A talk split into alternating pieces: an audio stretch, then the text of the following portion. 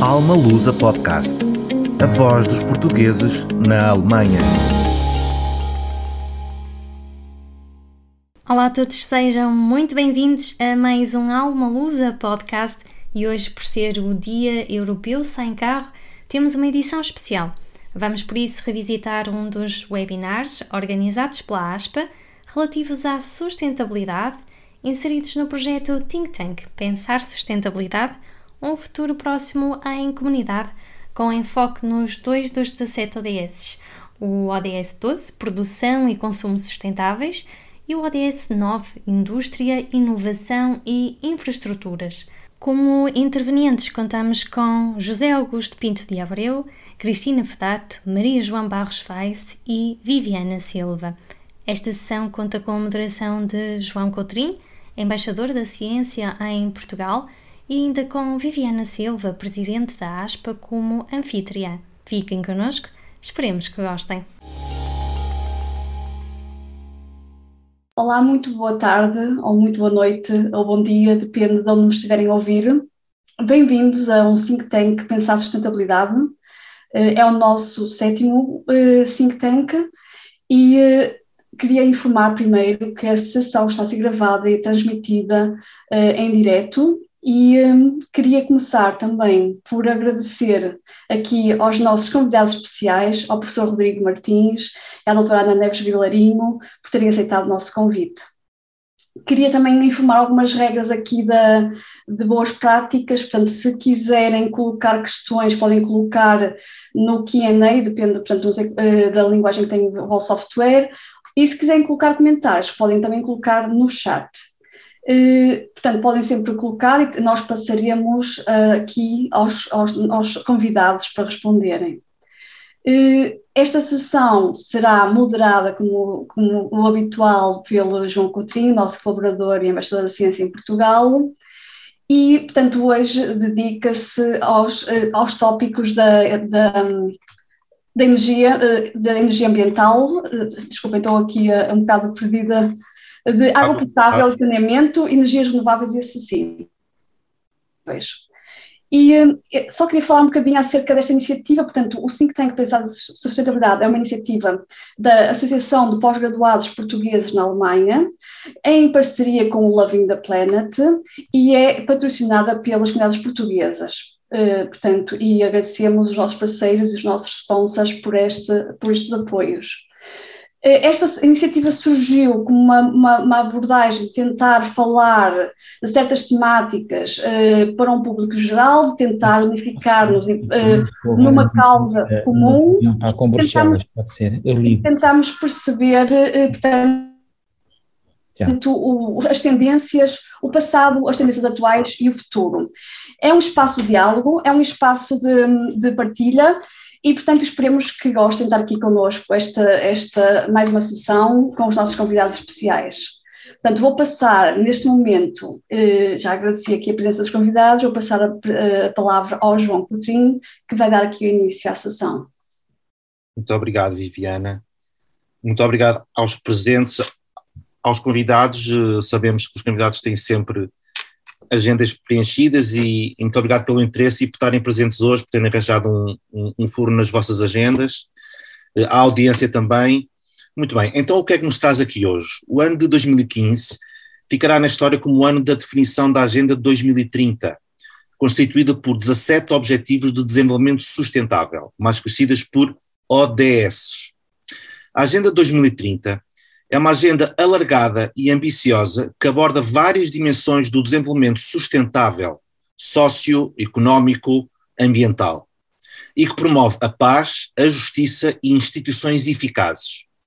Os ODS têm como base os progressos e lições apreendidas com os oito Objetivos de Desenvolvimento do Milénio, estabelecidos entre 2000 e 2015, e são fruto do trabalho conjunto de governos, cidadãos de todo o mundo, a Agenda 2030 e os 17 ODS são a visão comum para a humanidade, um contrato entre os líderes mundiais e os povos e uma lista de compromissos a cumprir em nome dos povos e do planeta.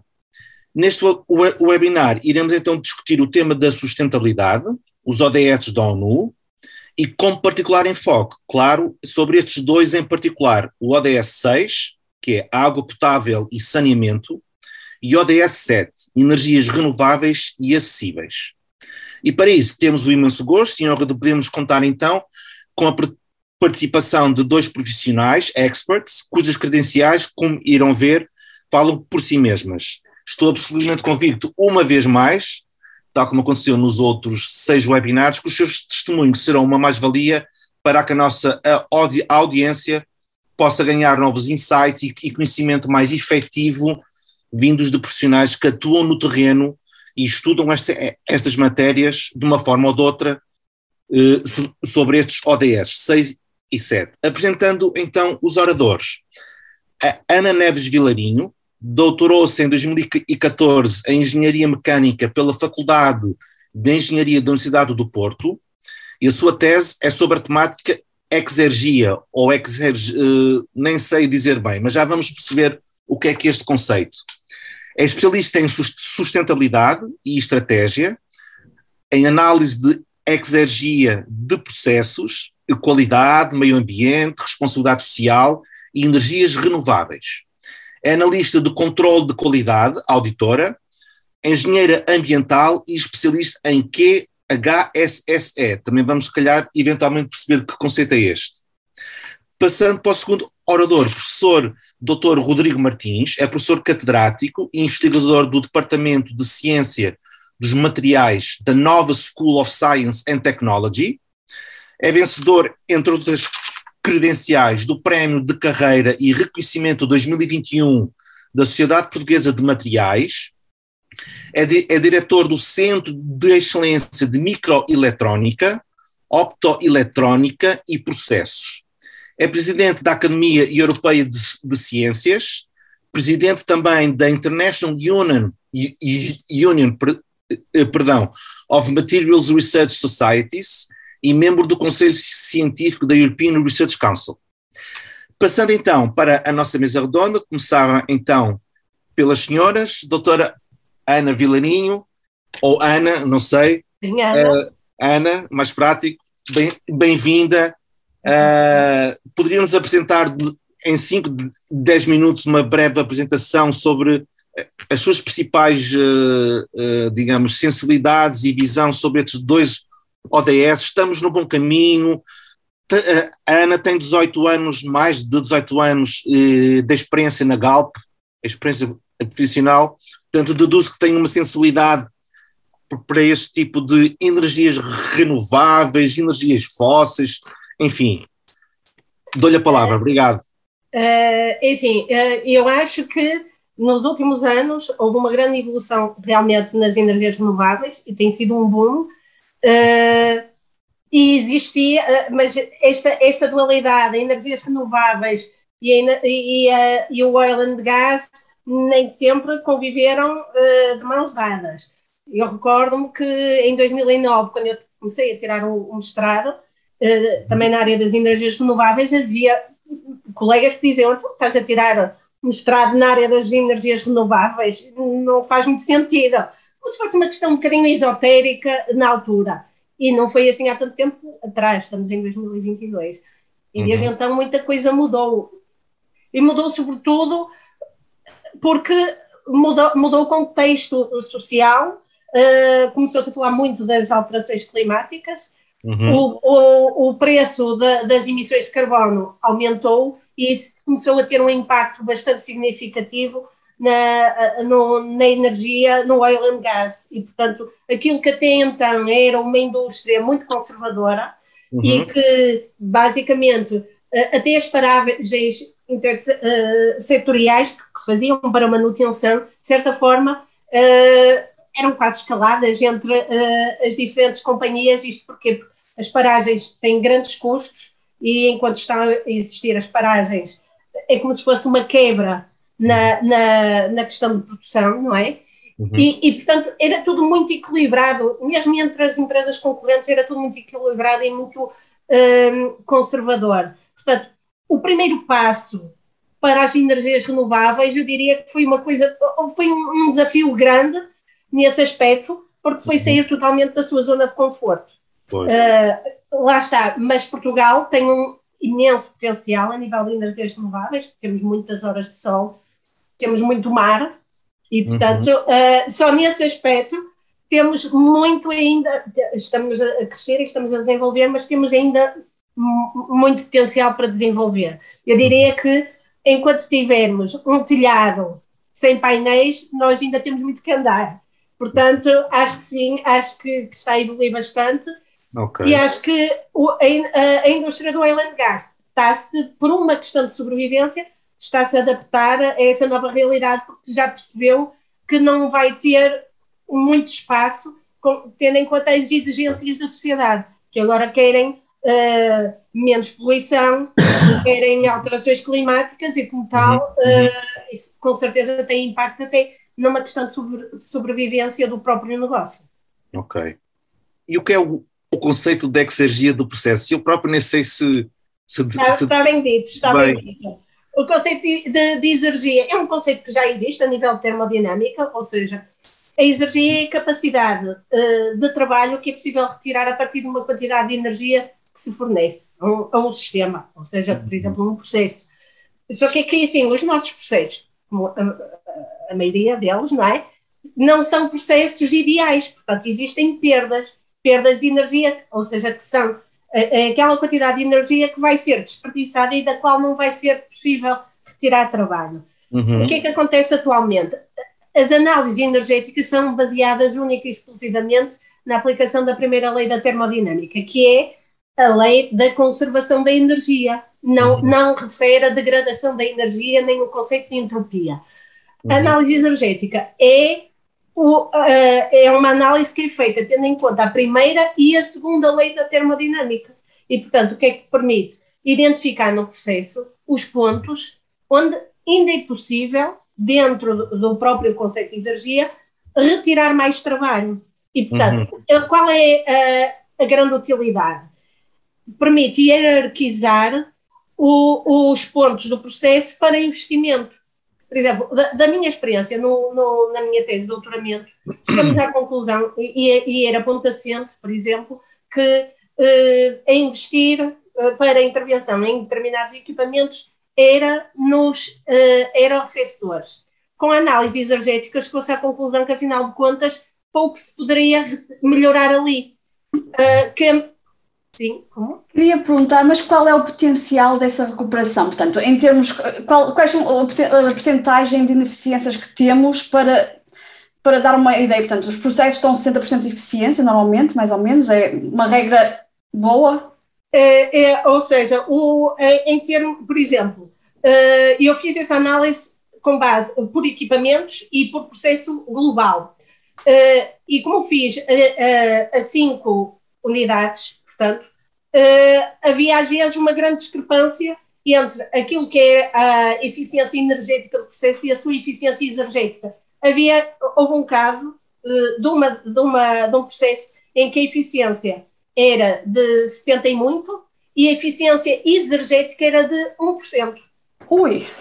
Era uma diferença brutal. E isto porquê? Basta ter uh, muitas fornalhas e basta os gases, os fumos das fornalhas irem para o ar, e temperaturas brutais, altíssimas, Sim. e depois aquilo, a energia que está aí para o ar e que está a ser desperdiçada.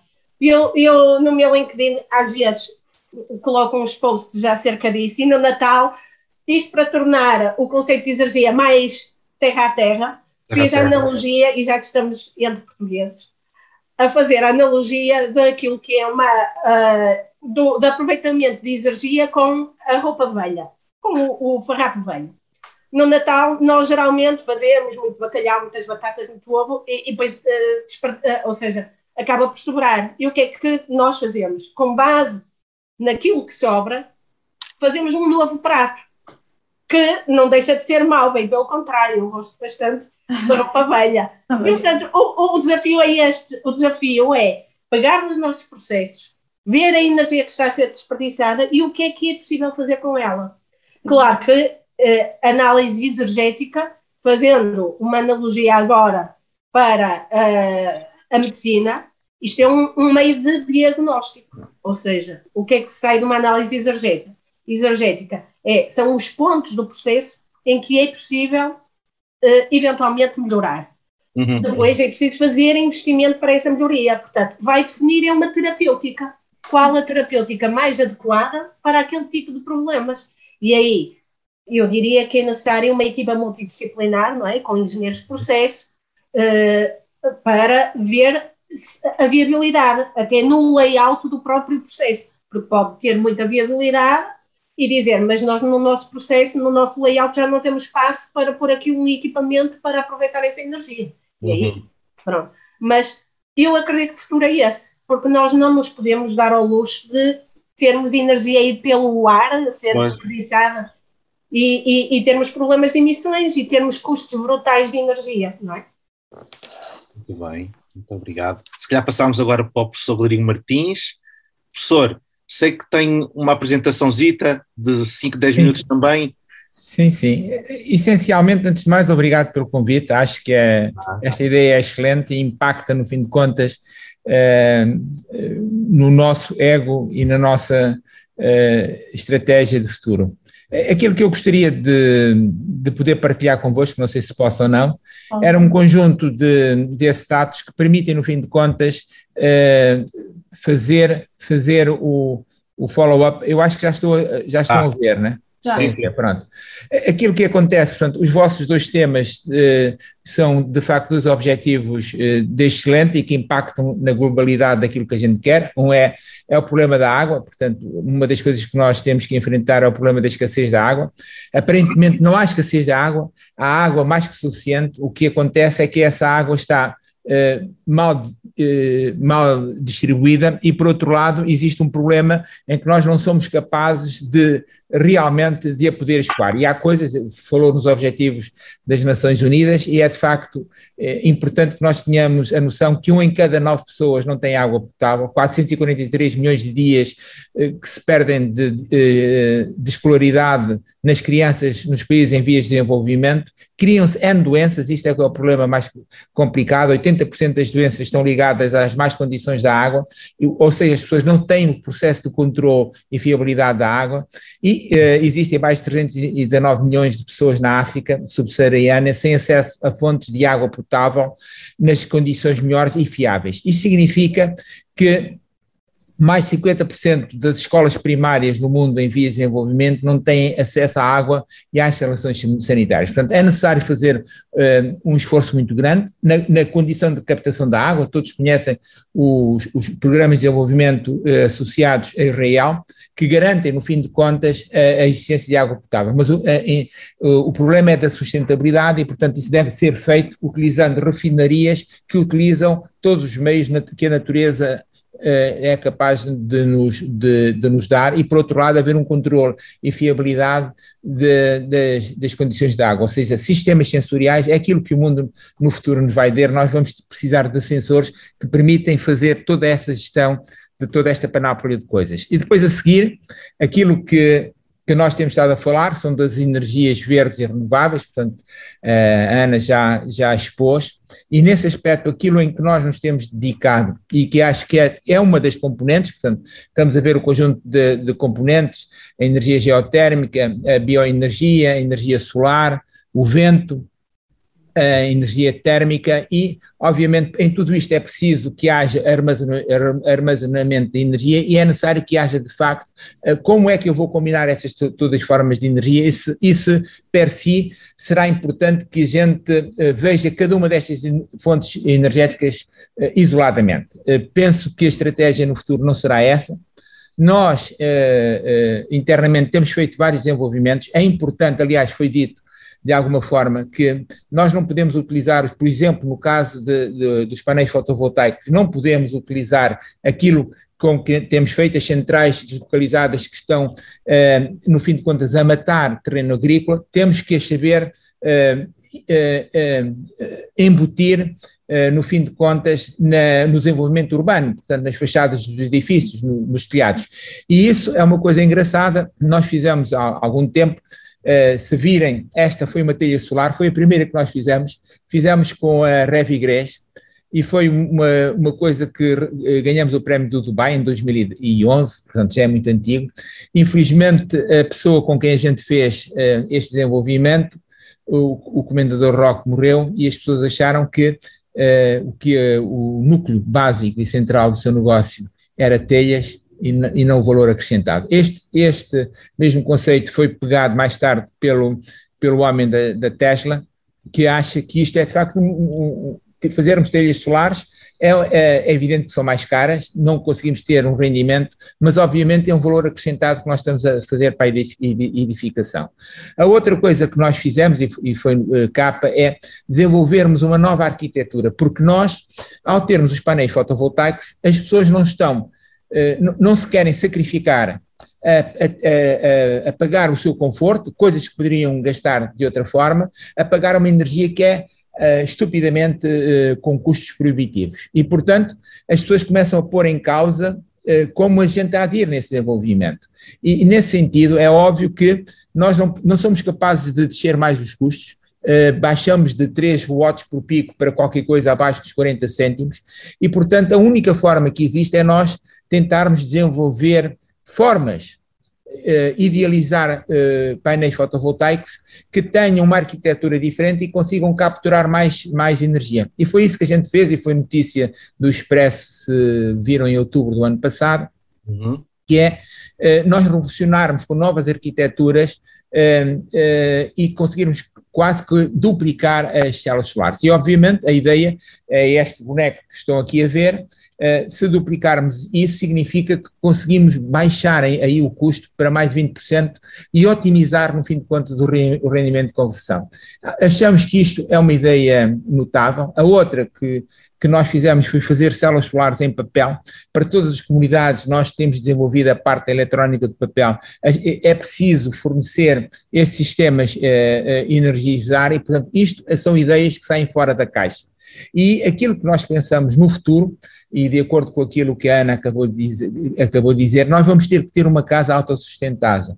E essa casa autossustentável significa que nós somos capazes de converter a energia do sol, transformá-la em combustível e, esse, e essa transformação do combustível servir, no fim de contas, para servir o nosso conforto e o nosso bem-estar. Esta é uma, uma casa que nós idealizamos, que será a casa do futuro, em que temos todas as formas de transformação direta e indireta de energia, uhum. obviamente assente, assente uh, em quê? Assente na energia solar. E aquilo que nós estamos a dizer é, vamos converter essa energia, vamos armazená-la na forma de fuel ou na forma de outra forma de energia eh, com, com supercondensadores e depois torná-la torná-la acessível. Isso significa termos uma casa uh, totalmente autónoma, capaz, obviamente, de satisfazer todas, uh, todas as condições energéticas que a gente quer.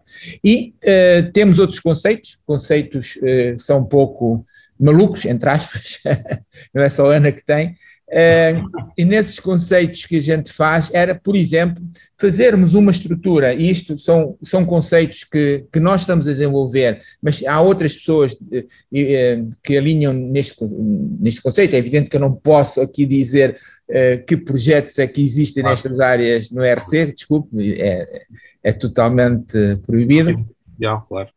Uh, mas, mas uh, são ideias nestas que nós, nós temos estado a desenvolver, que é, no fim de contas, termos um, um, sistema autónomo capaz, no fim de contas, de per si fornecer. Portanto, esta é a ideia, é uma ideia de, de, uma, de uma estrutura que implante, e a outra, obviamente, é utilizarmos outra forma de energia, porque no, nós temos faz, feito coisas na área da eletrónica flexível, etc., e, portanto, é um, aproveitarmos a parte piezoelétrica e, por exemplo, uh, eu comecei a dizer que nós precisamos de sensores e no nosso próprio corpo termos Uh, sistemas embutidos uh, no, nos têxteis que nos permitem capturar a energia da cloud ou, ou, ou uh, transformar o nosso movimento em energia capaz de fornecer a energia para tudo aquilo que a gente quer dos sistemas sensoriais de captação de energia.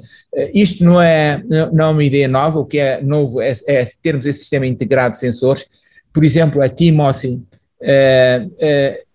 o Tommy Hilger, em 2014, fez o, a, a, primeira, a primeira blusa, o primeiro pullover autossustentável, em que tinha precisamente uh, painéis fotovoltaicos para alimentar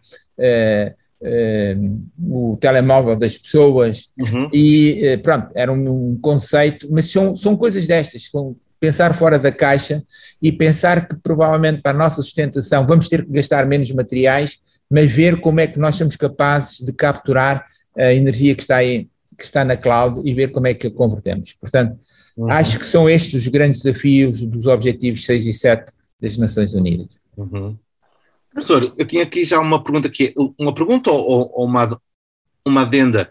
Hum. Então, uh, aliás, eu tinha aqui uma pergunta, mas, mas estou a ver que parte dela já, já está respondida. Quer dizer, o estado da arte a nível científico, uh, no que toca a energias renováveis, está avançado, não é? Está avançado. Só que ainda os custos para uh, soluções de mercado é que ainda são muito altos para. Sim. É por isso? isso mesmo, por isso mesmo nós temos que pensar diferente, ver, porque eu não posso diminuir o custo a não ser que eu uh, volte à escravidão, né? trazer pessoas claro. para não pagar nada para trabalhar. E claro. isso uh, tem limite. Portanto, a única forma que nós temos é dar o salto. E dar o salto é pensar fora da caixa como é que eu posso eh, aumentar de uma forma desproporcionada o rendimento de conversão de tudo o que acontece. Eu falei aqui do, dos painéis fotovoltaicos, mas também qualquer outra forma de conversão de energia que seja sustentável. E aquilo que acontece, eh, os grandes conceitos é nós integrarmos diferentes formas, e eu quis dizer, eh, a parte da sustentabilidade é o fechar o círculo. E um, eu fechar o círculo significa o CO2 que eu produzo, tentá-lo capturá-lo e reconvertê-lo. Estamos longe, estes custos eh, já existem, mas estamos longe de terem custos acessíveis, mas eu penso que nós temos que caminhar por aí. A conversão de energia, portanto, gás, ou como falei em bio, pode ser hidrogênio, que é, toda a gente sabe que existe a agenda do hidrogênio, no fim de contas, o hidrogênio só é sustentável a sua utilização no futuro se pensarmos em refinarias solares, o conceito de uma refinaria solar do futuro. Professor, só uma pergunta, eh, ou para também. Eh, ouvi há pouco tempo, eu estou na Alemanha, portanto, aqui a realidade é um pouco diferente. Apesar de sermos um país com menos sol, eh, vê-se imensos painéis solares em todas as casas e telhados. Portanto, também, claro que a capacidade de investimento pessoal é diferente aqui, mas há mais uma cultura, penso, mesmo nas pessoas, de investirem, portanto, e de proteger o ambiente. Por outro lado, também, porque aqui os invernos são mais rigorosos, temos uh, isolamento, portanto, edifícios, casas com isolamentos melhores, portanto, e eu vi um conceito muito interessante que era uh, o nível de pobreza energética em Portugal, portanto, em termos das casas, as pessoas poderem ter, de facto, casas com uma boa ambiência, bem isoladas, e a capacidade para aqueles que não têm de as aquecer, portanto, um, qual é, portanto, falámos, portanto, Portugal estamos muito avançados, mas qual é o estado ao nível da, normal das pessoas, das casas, das famílias? Quão bem estamos nessa situação? Eu penso que, com todo o respeito, os portugueses aceitam de uma forma bastante leonina eh, a utilização eh, de energias renováveis. Isso é claro, porque nós pagamos a energia mais cara uh, da Europa, porque, porque há uma grande componente das energias renováveis. Isso é ponto assente, os portugueses aceitam. Aquilo, aquilo que, nos, que, que falta é nós uh, mud, uh, mudarmos o nosso chip, a nossa mentalidade, que começa exatamente nos construtores civis. Ou seja, nós temos que ter água, tem, tem que ser uma casa diferente daquela que existe na Alemanha, que, aliás, sem o push dos alemães não era possível atingirmos o nível de desenvolvimento que temos hoje em dia, porque foram as primeiras pessoas a utilizar, eh, juntamente com os suíços, o, o, as telhas ou os, os telhados solares, eh, fachadas eh, com custos bastante elevados, mas isso é que fez, este grande push é que fez com que se baixasse o custo solar mais de quase 10 vezes. E, e mas mesmo assim, o 40 cêntimos por watt pico ainda é caro comparado com outras formas de energia que eu espero uh, a Alemanha não venha de novo a reintroduzir, que é a energia nuclear. Com todo o respeito, é a minha convicção, ou seja, é o meu ideal. Mas é óbvio que é para isso que a gente tem que ver, porque se, quando se chegarmos a um certo ponto e as pessoas dizerem assim, mas aqueles indivíduos que vendem energia nuclear vendem a 5 cêntimos e eu estou a pagar a 30 ou 40 cêntimos, como é que isso é possível, não é? E se você, a Ana é do Porto e as pessoas do Porto gostam de fazer muito quanto às questões. É, e, portanto, isso significa que nós temos que saber como gastar. E, e, eu penso que é isso. Temos que ter outros conceitos. A Ana falou uh, na forma que fez, portanto, que tem a ver um impacto na, na, naquilo que hoje, hoje fazemos, mas a circularidade é isso mesmo, é nós sabermos como fechamos o ciclo e como é que nós podemos explorar ao máximo uh, aquilo que a mãe natureza nos dá. Exato. Uhum. Professor, sendo que uh, em, na qualidade de, de professor que existe uma mudança efetiva na mentalidade do, uh, do, dos estudantes desta nova geração, dos, dos milénios? Sim, há. Ah, é, isso é inegável, quer dizer, nós temos muito mais pessoas e, portanto, o nível, o nível eh, eh, cultural e de literacia das pessoas aumentou a todos os níveis, portanto, uhum. isso é, é, claro, é, é inegável, eh, mas também as pessoas cada vez mais eh, querem ter o sentido de conforto, bem-estar e prosperidade. E isso é inegável. É, é, é, óbvio que as pessoas eh, já não, vão, não são tão atraídas por fazer as coisas por fazer, mas também querem ter o respaldo do investimento que fizeram. Uhum. E isso é, pode ser crítico em Portugal nos próximos anos. Ou seja, as pessoas que, estão, que nós estamos a formar eh, são pessoas talentosas, e que rapidamente poderão arranjar um emprego fora de Portugal. Rapidamente. Porquê? Porque nós pagamos, com todo o respeito, ordenados miseráveis aos tecnólogos que estamos a formar, a todos os níveis. Uh, não é ordenado mínimo, com todo o respeito que tenho pelos trabalhadores, mas é na classe média, porque é essa classe que vai puxar o desenvolvimento tecnológico. Não é, não é nós fazermos aquilo que os outros fazem ou aquilo que os outros não querem fazer que nós podemos dar eh, saltos quânticos. E, e Portugal está em condições de poder dar esses saltos quânticos, uhum. que é garantir conforto e bem-estar às pessoas e ganhar, no fim de contas, eh, uma, uma luz ao fundo do, do túnel, porque nós somos capazes de criar riqueza através de conhecimento. Isso é inegável.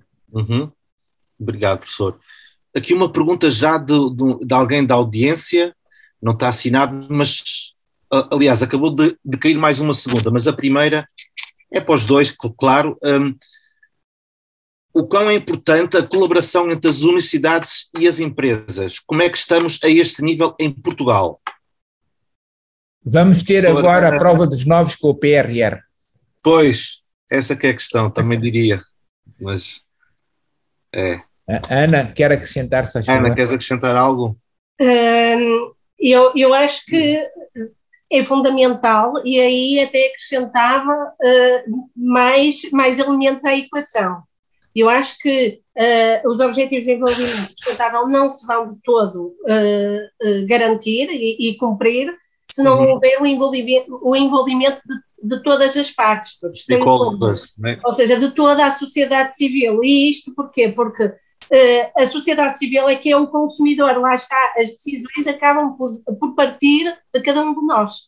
E se, por mais boa vontade que exista, uh, se não se trabalharmos em rede, a comunidade civil, as organizações, no sentido de trabalhar uh, nas, junto das expectativas daquilo que são as expectativas das pessoas, os objetivos não se vão cumprir. E, e aí é fundamental também as, as organizações estarem abertas uh, à comunidade científica. E eu acho, a, a, minha impressão, posso estar errada, porque entretanto as coisas já tenham mudado, mas eu, a ideia que eu tinha na minha altura é que não havia assim muita abertura para a, eh, a comunidade científica por parte das organizações. Havia sempre muita, muita resistência. Uhum. Na prática, pelo menos era, era esse o meu sentimento. Uh, creio que agora, uh, se, se, calhar já, já existe mais abertura, porque existe essa necessidade, porque estamos claro. numa fase de transformação é, que já é equiparada à Revolução Industrial e, portanto, que remédio as empresas, se quiserem sobreviver, têm que, têm que se adaptar.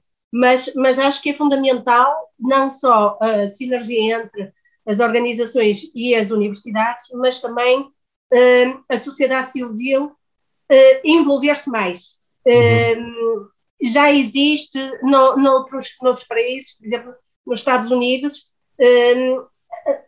e isto no âmbito, por exemplo, das cidades sustentáveis, a sociedade civil intervir junto das comunidades, junto das, das câmaras, das câmaras municipais locais, não é?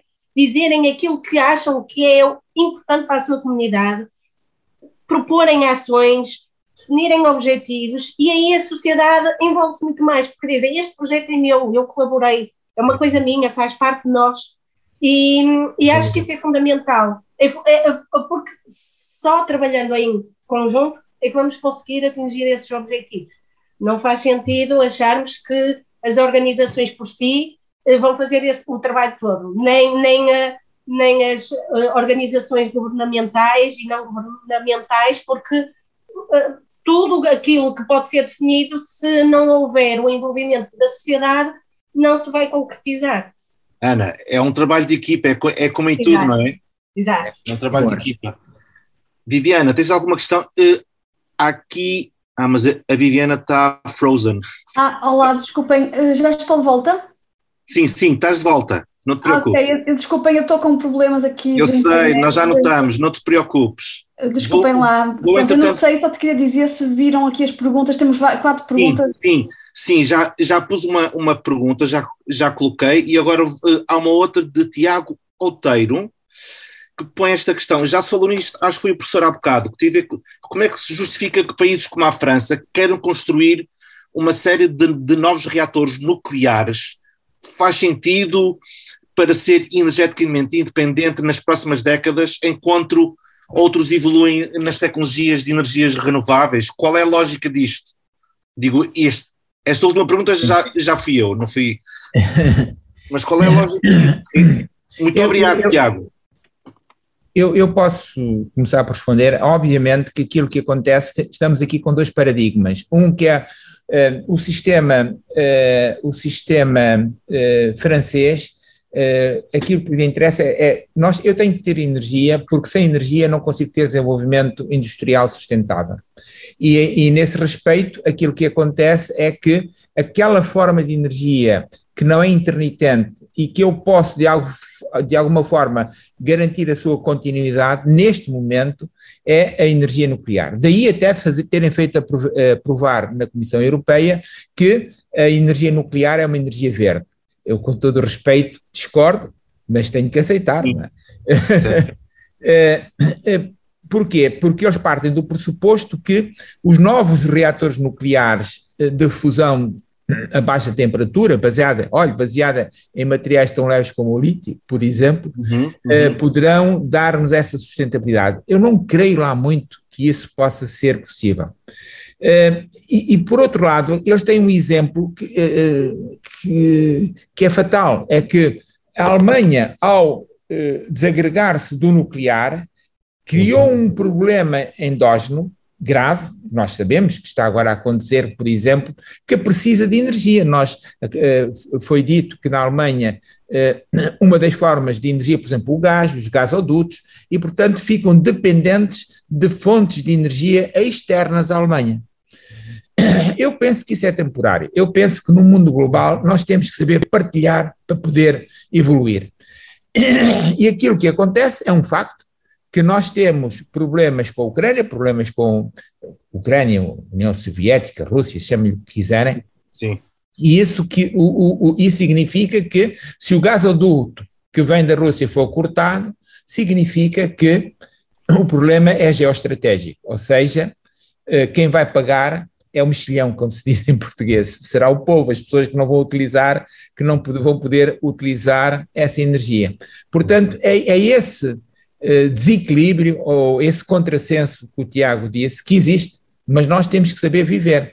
E aquilo que acontece é, em termos estratégicos, será que isto será uma questão pontual ou isso nos deve uh, ainda fortalecer mais no sentido, no sentido de saber como é que eu posso obter circularidade e garantir uh, esta casa, aquele exemplo que eu, que eu mostrei há pouco, que é termos, sermos capazes de criar refinarias solares do futuro, em que nós conseguimos integrar todas estas formas de energia e garantir prosperidade. Ou seja, se essa refinaria existir, eu não vou buscar a energia à Alemanha. Posso vir buscá-la, por exemplo, a Portugal, que tem condições excepcionais solares uh, e, uh, e que, que, nos vão permitir eu exportar de uma forma mais sustentável a energia que produzimos aqui dentro, ou porque não, a Marrocos ou a Argélia.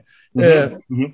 E, e, depois podermos exportar, ou seja, tem que haver aqui um balanço e temos que ter uma diversidade de refinarias que nos permitem garantir de forma sustentável o nosso futuro. Eu, pessoalmente, não gostaria, com todo o respeito eh, político que tenho por todas as pessoas, eh, eh, que eh, o nosso desenvolvimento energético, e eu sei que sem energia não há futuro, e, portanto, eh, que não fosse eh, em, nestas refinarias solares, e por isso é que nós temos que pensar think tanking e pensar diferente. Eu quero dizer, por exemplo, aquilo que a Ana disse, é, é verdade, nós estamos a criar aqui uma, uma infraestrutura que chamamos na nova, e nessa infraestrutura temos um espaço que eh, queremos que qualquer cidadão venha cá e dê a ideia mais louca, louca e, e, ver se essa ideia louca tem alguma base. Sabemos que vamos perder muita coisa, mas, mas, mas sem perdermos, não ganhamos. Ou seja, pois. que seja um sistema só aditivo, não, tem que ser aditivo e subtrativo. E eu, eu concordo 100% que os cidadãos cada vez mais têm que ser.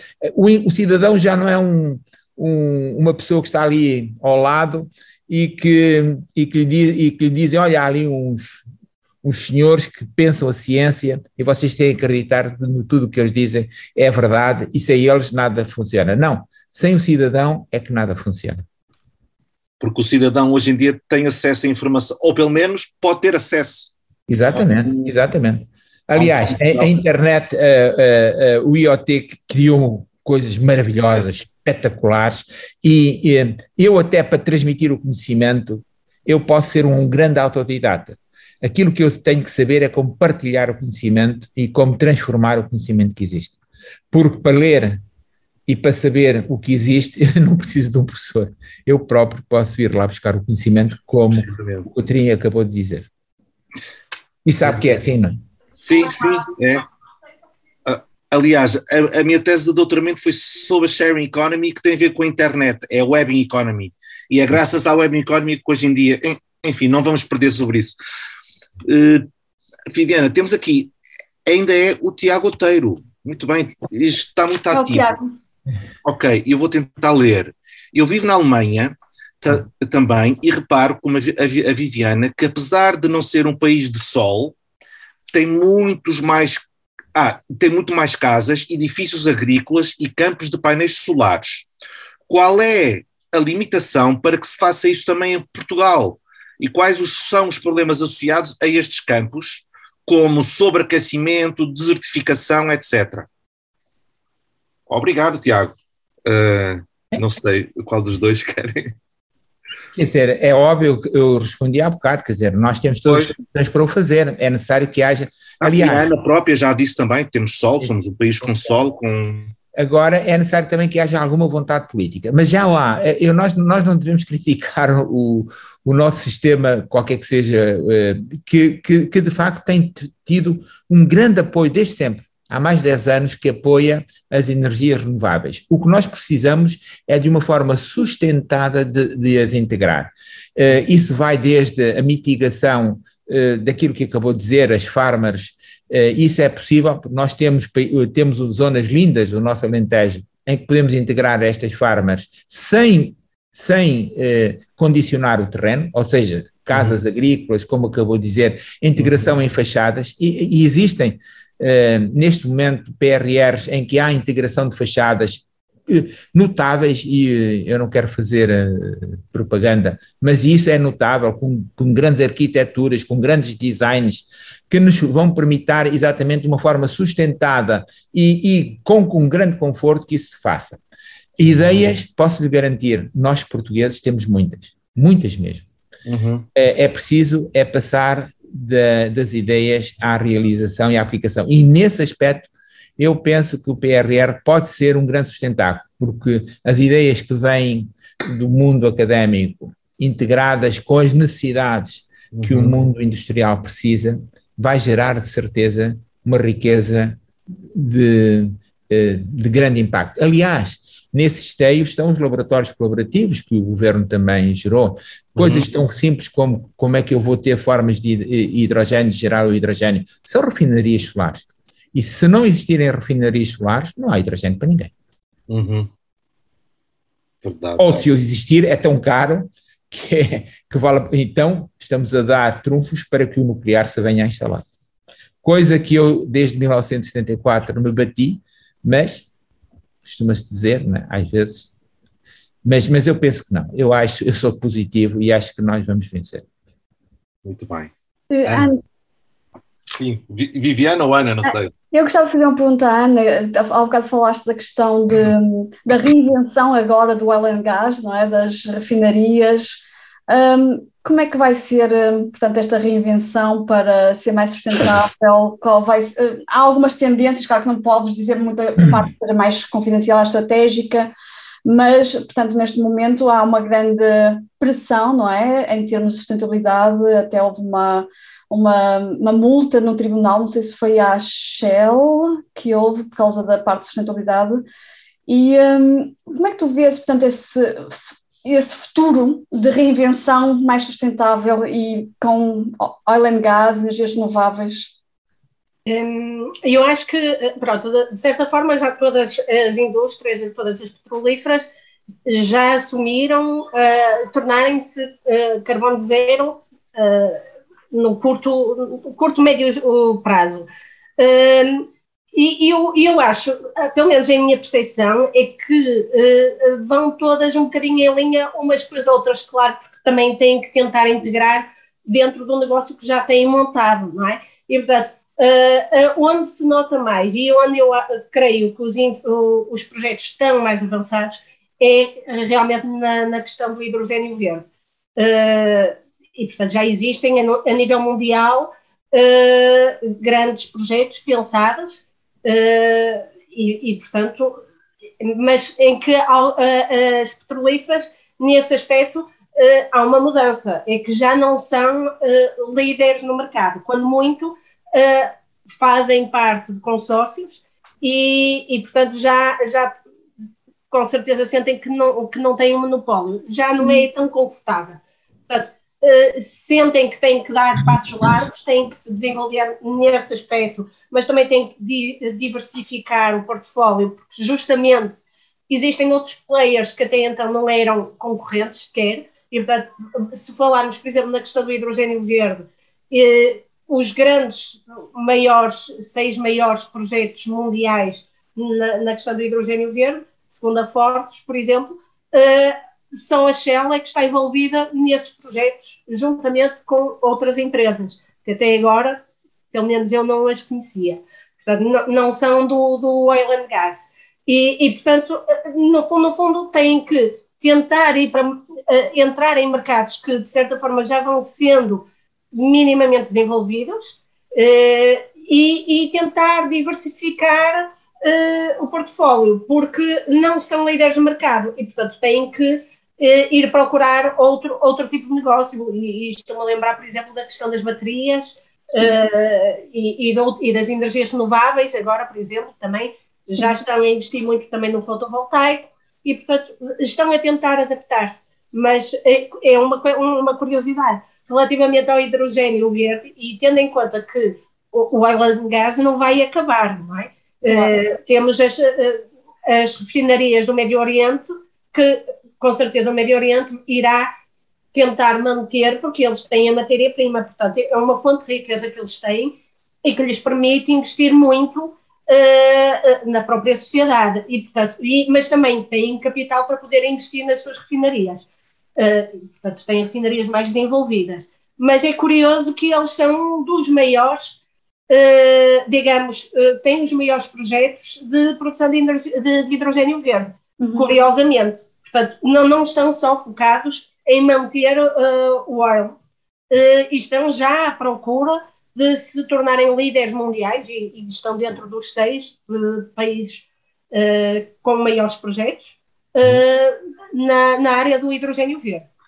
Em termos, em termos, de custos, portanto, estamos a falar de hidrogênio verde e há outras, portanto, vai haver aqui esta fase de transição de tecnologias, vai acrescer um custo, porque tudo que seja novo, portanto, até se otimizar, não é? Como falámos das, das fotovoltaicas, não é? entrou com agora um, um, custo e agora temos 10 vezes mais barato. Um, isto vai representar um custo, esta transição, seguramente, portanto, eu estou na BSF e nós estamos a, também a fazer os nossos planos de, de, das várias tecnologias disponíveis e maturidades de cada tecnologia, e alocar ao preço do custo do CO2, não é? Porque há aqui um balanço a, a, a ter. Como é que tu vês esta, esta evolução, tecnologia, a maturidade das tecnologias, os custos e uh, os cenários? São um bocado uh, difíceis, challenging, uh, por assim dizer, para conseguirmos chegar a essa neutralidade. No papel nós também conseguimos chegar, mas na prática as tecnologias muitas não estão lá, têm custos acrescidos e no, no, no, fundo, muitos desses custos vão ser transferidos para o consumidor, para, para os cidadãos, não é? Claro. Eu creio que, assim, neste momento, dado o desafio das alterações climáticas, e eu acho que tem que se pensar, e é uma questão que se fala muito no, no mundo da sustentabilidade, que é o custo, o custo social. Exato. E, portanto, se calhar nessa equação que tem que ser incluído é o custo social de não fazer esse investimento. É certo que, com certeza, é uma tecnologia nova, é mais cara, tem os desafios naturais de qualquer processo novo que, que requer melhoria e aperfeiçoamento, e, e, a questão da inovação, não é? que custa dinheiro, mas nessa equação necessariamente tem que entrar o custo social de não fazer esse investimento. Uhum. E, portanto, se colocarmos nos pratos da balança, eu acho que no médio e longo prazo esse custo estará muito equilibrado, porque só a redução de emissões, só a melhoria da qualidade de vida da, da, das populações, menor, uh, menores doenças respiratórias e, e, e, outras doenças, inclusivamente mais, mais, mais chatas, não é? Uh, relacionadas com emissões, só isso, uh, se, se eliminarmos esses custos, com certeza uh, os pratos da balança vão estar, se calhar, equilibrados, diria eu. É a minha opinião. E o professor concorda? Ou, uh... Sim, sim, sim, concordo. Eu acho que, que. Mas isso, aliás, aquilo que a Ana acabou de dizer, é aquilo que. Uh, esse custo social foi aquilo que fez com que eh, o governo português, ao longo de mais de 10 anos, tenha exato eh, colocado eh, uma, grande, uma grande componente na parte das energias renováveis e, portanto, apostou imenso na, na, na, nos aerogeradores, e todos sabemos que a EDP é, é quase que um grande líder mundial nesse, nesta, nesta componente, e, e, e, também na energia fotovoltaica.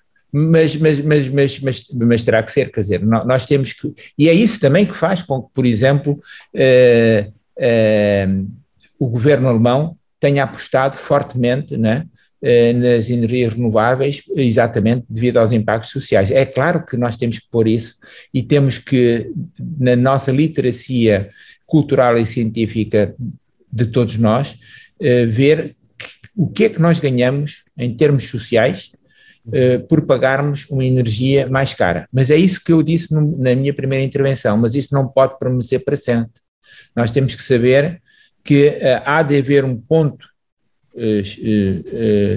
X no, que nos vai questionar se vale a pena continuarmos a fazer estes desenvolvimentos, estes, este envolvimento social ou pagarmos estes custos sociais e é por isso que nós temos que pensar agora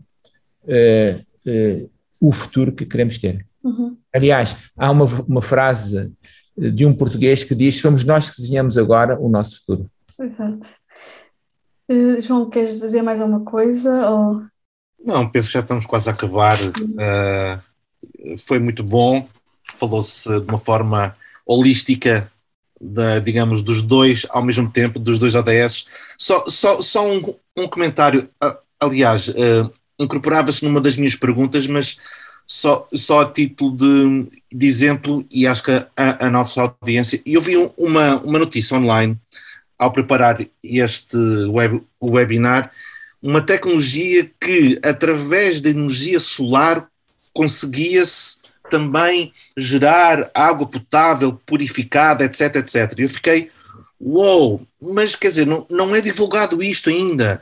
E aqui é, é a minha velha questão, professor Iana e também Viviana, que é uh, até que ponto isto é a velha questão clássica da comunicação, relação entre a academia e a sociedade civil. E, não sei. É, isso é verdade. Eu vou lhe dizer uma coisa: aquilo que você de, de facto viu não, não é uma coisa nova. Nova, não. Nós okay. temos. Nós temos então, se calhar a culpa é minha, eu, mesmo, se calhar sou eu que não estou.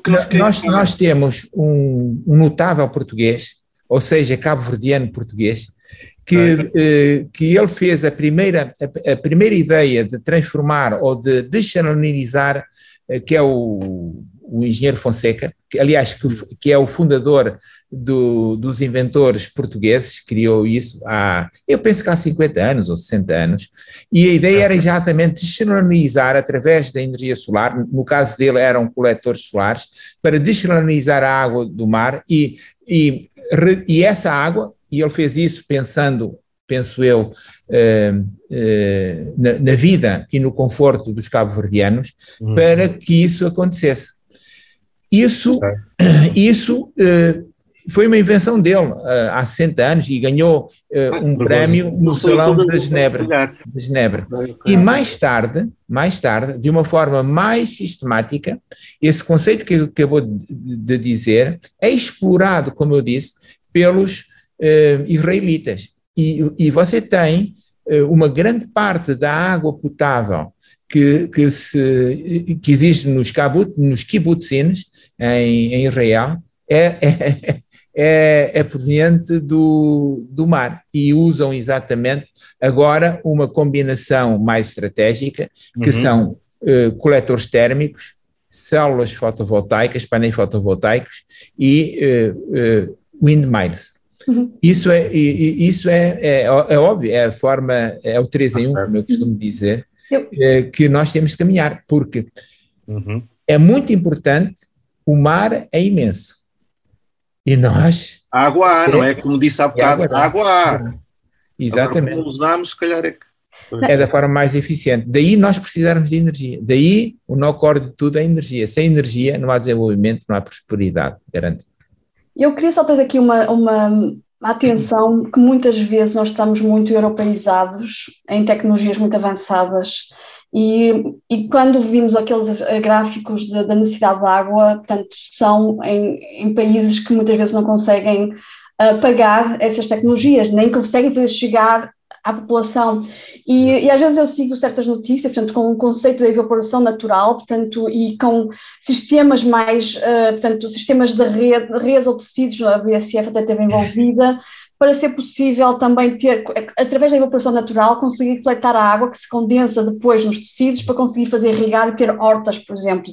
Portanto, há, nós pensamos muito para nós, mas também acho que às vezes, nesses países, como falou, cabo-verdianos, há uma, temos que usar os recursos que temos, com, com a base que temos e, e provavelmente podemos investir a tentar uh, perceber como é que podemos ajudar mais uh, essas comunidades que de facto têm muito maior necessidade, com tecnologias acessíveis e muito baratas e que possam ser, portanto, dispersas, não é? Em grandes, em, em, em grandes espaços para chegar a várias comunidades, porque de facto isso é uma coisa que não está muito, nós pensamos sempre na, no avançado, é. muito à frente, muito inovadora, e esquecemos o lado mais. Esquecemos da Agenda 2030, que é global, não é, é só Europa, não é, é só. Todos, leave é no, no one behind. Sim. Exatamente, exatamente. Aliás, eu quero dizer, portanto, eu também sou presidente da Academia Europeia de Ciência e, e nós recebemos, aliás, e faço parte do, do ISC das Nações Unidas, e uma das coisas que eu fiquei, eh,